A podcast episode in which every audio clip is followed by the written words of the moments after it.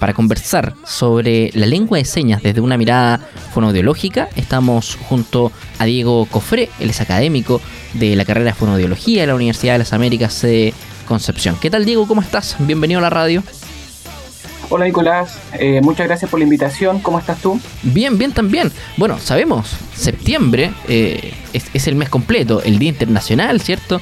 Fue el, el pasado 23, hace unos días primero cómo lo celebraron ustedes y, qué significa también eh, este, hito. Bueno, para nosotros como, profesionales de la rehabilitación eh, es súper importante este tipo de conmemoraciones porque son parte del trabajo que nosotros realizamos día a día. Nosotros somos profesionales del lenguaje y la comunicación y por lo tanto este tipo de, celebraciones, conmemoraciones para nosotros son bastante relevantes porque es parte del trabajo que, día a día eh, realizamos como, profesionales de la rehabilitación eh, hacia nuestros usuarios. En este sentido, Diego, eh, ¿cuál es el rol cierto que cumplen como fonoaudiólogos para, para el trabajo con las personas sordas?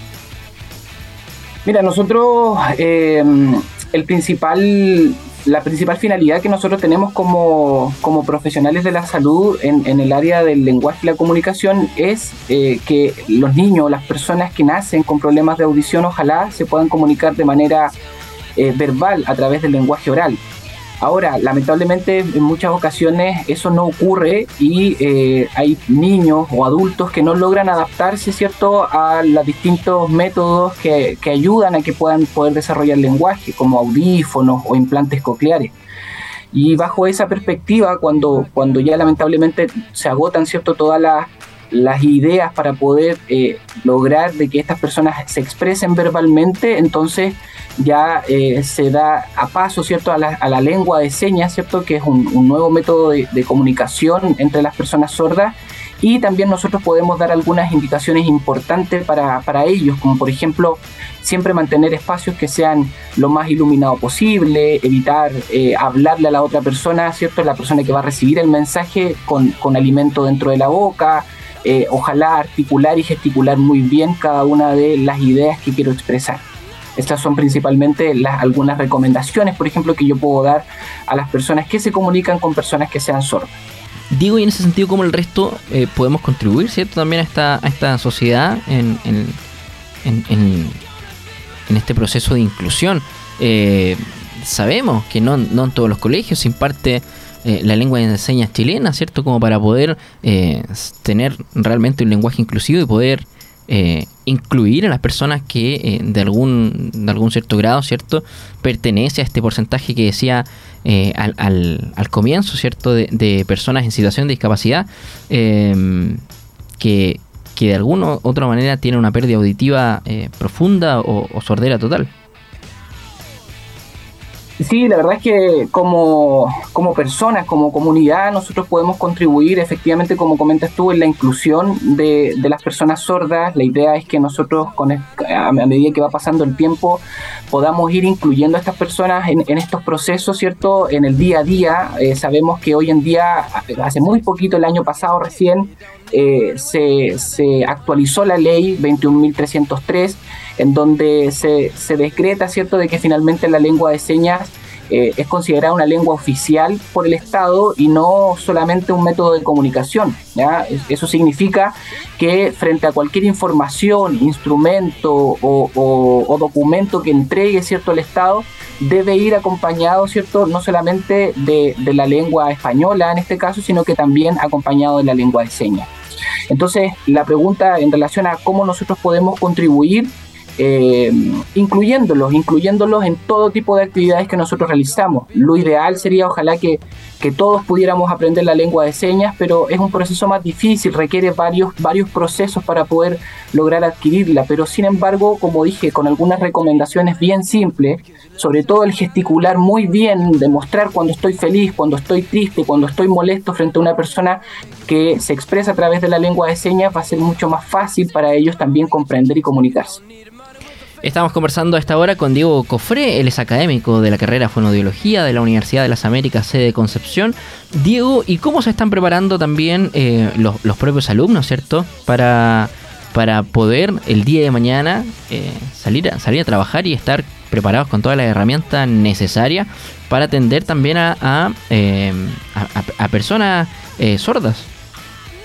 Sí, miren, yo, yo realizo eh, clases en la Universidad de las Américas, soy docente, me dedico al área de audiología, porque la fonoaudiología tiene cuatro áreas, ¿cierto? Las más importantes, lenguaje, niño, adulto, eh, voz, audición, y yo me dedico al área de audición. Ahí es donde preparamos a los estudiantes en relación a la pesquisa, el diagnóstico, ¿cierto?, de estas alteraciones. Y una vez que nosotros logramos llegar a estos diagnósticos, la idea también es eh, rehabilitar a este paciente. Entonces, nosotros contamos eh, en, cada una de las sedes a nivel nacional con equipos de alta tecnología que permiten pesquisar estas pérdidas de audición y además contamos con clínicas de atención fonoaudiológicas a la comunidad, donde realizamos evaluaciones auditivas a la comunidad y aquellas personas que tengan realmente problemas de audición las acompañamos durante este proceso y les traspasamos cierto este proceso de rehabilitación para que ellas puedan tomar sus propias herramientas y ser más independientes en el día ¿Y, están preparados los alumnos? Digo, eh,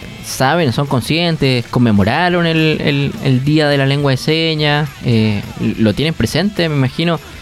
Porque uno cuando decide estudiar una carrera es eh, o, por gusto, por afinidad, o en el caso de, me imagino, de fonoaudiología, kinesiología, terapia ocupacional, que son carreras más, más enfocadas, ¿cierto?, al cuidado y a la salud, es por ahí en algún porcentaje, ¿cierto? Porque eh, conocen a alguien o dentro del núcleo familiar hay alguna persona que tiene eh, movilidad reducida, qué sé yo. Sí, eh, es bastante interesante de hecho lo, que comentas porque de hecho en, en, las carreras, de, en la carrera de fonobiología en sí, en las mallas curriculares que se imparten a nivel nacional en, en todas las casas de estudio, no está tampoco incorporado esto de la lengua de señas. Muchas veces y muchos estudiantes nos comentan y nos dicen, eh, es raro porque nosotros no tenemos esta lengua de señas incorporada dentro del proceso.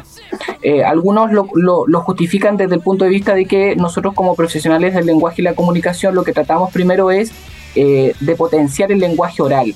Y cuando ya el lenguaje oral no es posible potenciarlo, entonces llevamos, ¿cierto? O trabajamos en base a la lengua de señas.